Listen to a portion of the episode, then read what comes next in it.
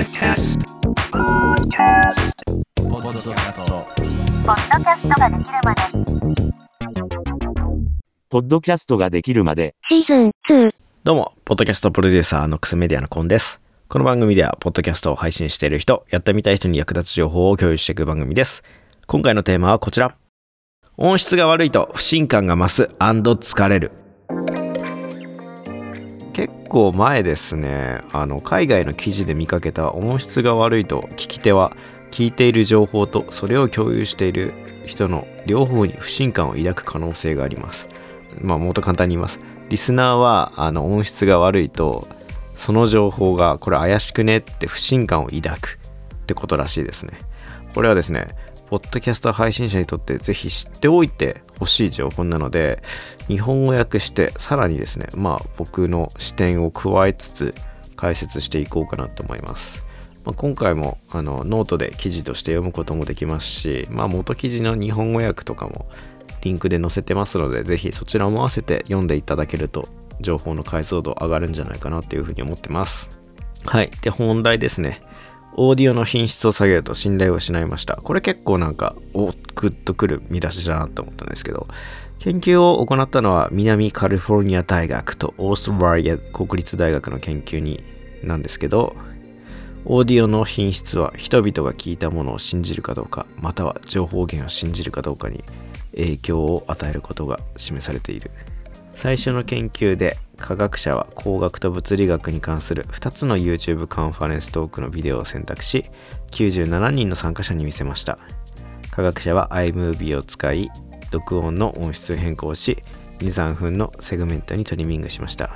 次に音質のいいビデオと音質の悪いビデオを見せました。その後の参加者はトークとスピーカーに関する質問について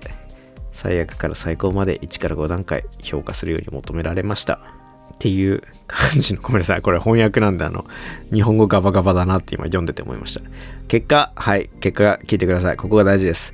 ビデオが聞き取りにくい時視聴者は話す人の知性と好奇心が低く研究の重要性が低い。ということでまあ音質が悪いとなんかこのなんか全体的に怪しいんじゃねっていうふうに思うみたいな話を書いてますね。はい。99に調べたらちゃんと数字出せよって思うんですけどこの元のなんかまとめだけ見てあの記事その研究結果見つけられてないんで本当に申し訳ないんですけど。はいまあすっ飛ばしてねあの難しいんで結論だけ言うと音質が悪いと人は不信感を抱くようになることを発見しました。っていう風なことだけがその記事に書いてましたね。でまあ記事の最後には調査結果は電話会議やビデオ会議通話、電話での就職面接などビジネスの数えきれないほどの状況に適用するので、まあ、音質が悪いと結果これからの時代はそうしちゃうよっていう風な締めくくり方ですね。うん、本当にそうだなっていう風に思います。僕も。音質が悪いとそれだけで損しちゃうなっていう気がするんで。で、えーっと、これやっぱ海外の記事だからグダグダグダってなっちゃってごめんなさい。で、ここから大事だなっていう部分なんですけど、まあ、ここから日本の記事の話ですね。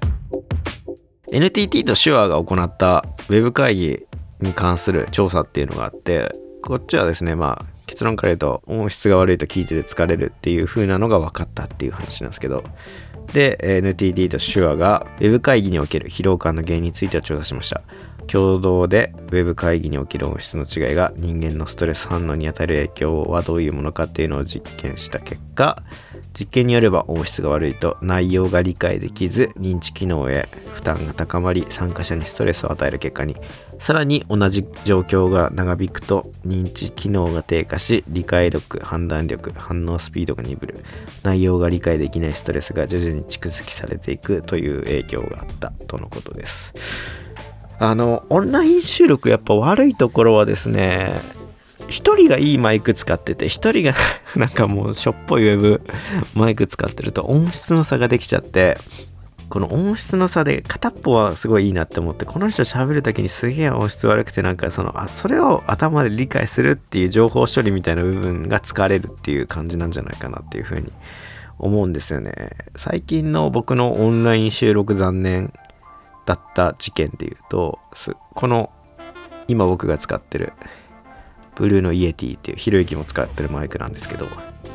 このマイクやっぱ音いいんですげえ音拾っちゃうんですよね。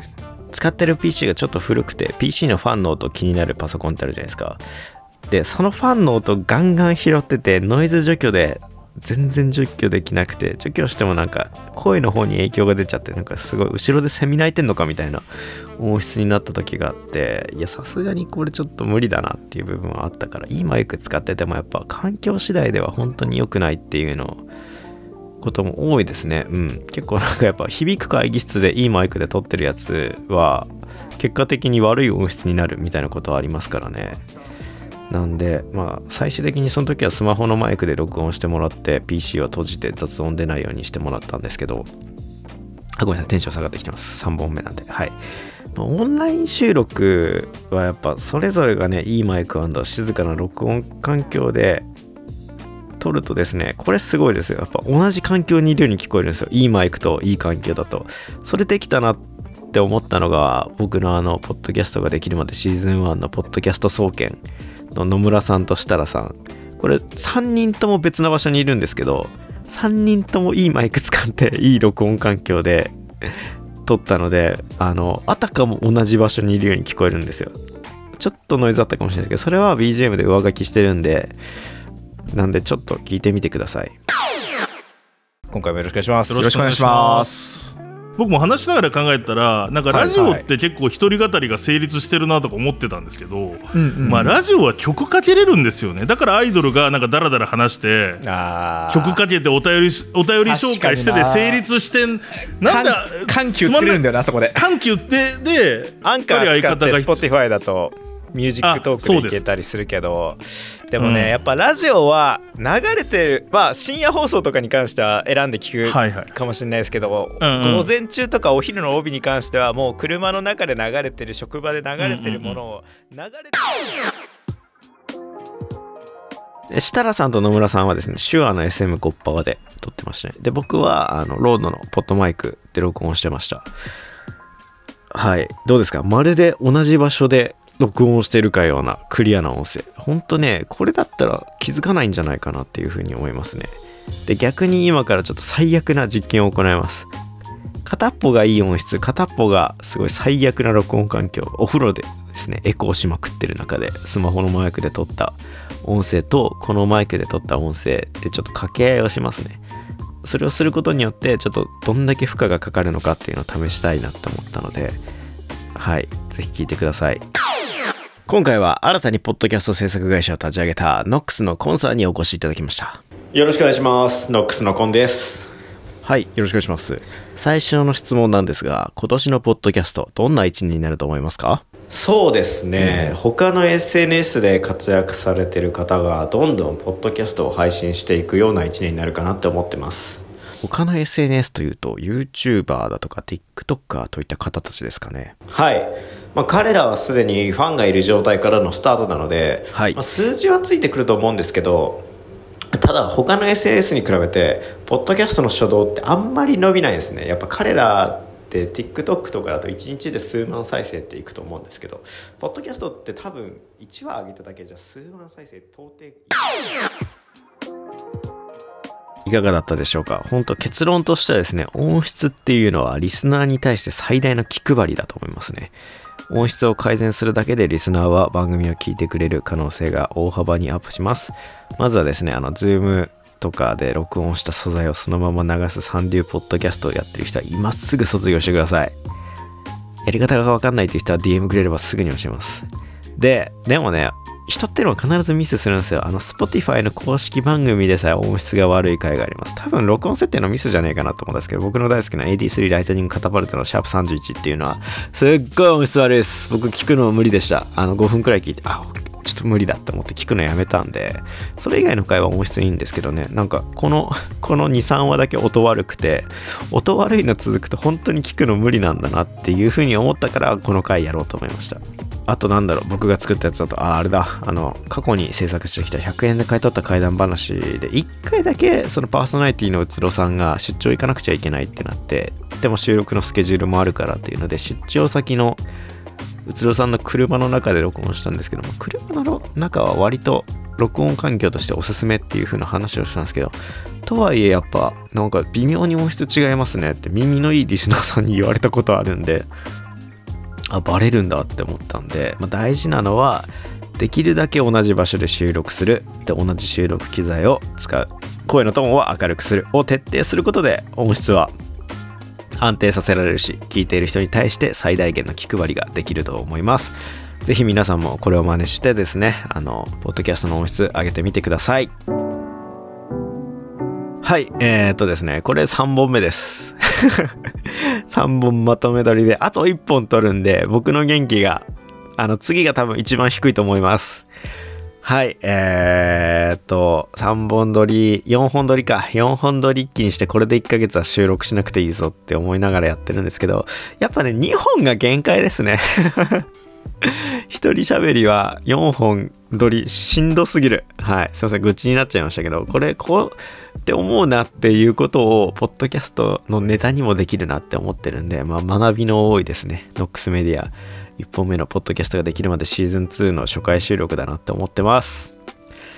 今回の配信で話してる内容はですね、ノートで記事として読むことができます。参考元の記事のリンクや画像解説などもあれば、視覚情報で保管することもできますので、ぜひ記事としてお楽しみください。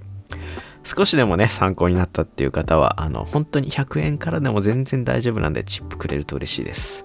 そしてお聞きのポッドキャストアプリで番組のフォローとレビューをお待ちしています。フォローするとですね、リスナーさんには最新話が更新されると通知が来るで、僕としてはですね、この番組がランキングに入る可能性が上がるということで、お互いウィンウィンなので、ぜひお願いします。レビューをしていただくことで、番組の改善とかですね、まだ聞いたことのない人の聞くかどうかの判断指標になりますので、ぜひ星5評価をお待ちしております。そして、ここからが一番大事なお知らせです。ポッドキャストを本気で伸ばしたい人、これから始めたい人に向けた Web スクールですね。そろそろ情報解禁してるかなっていう気はするんですけど、もし解禁しなかったらごめんなさい。まあ、とにかく発表はですね、あの、僕の Twitter で行いますので、ぜひ Twitter のフォローお願いします。概要欄のリンクから飛ぶことができます。また、NOX メディアはまだまだ生まれたての会社でですね、現在お仕事大募集中です。お仕事のご依頼は Twitter の DM、概要欄のメールアドレスでお願いします。来週も火曜日の朝7時に更新されます。通勤通学のお供に聞いてくれると嬉しいです。お相手は、ポッドキャストプロデューサー、ノックスメディアのコンでした。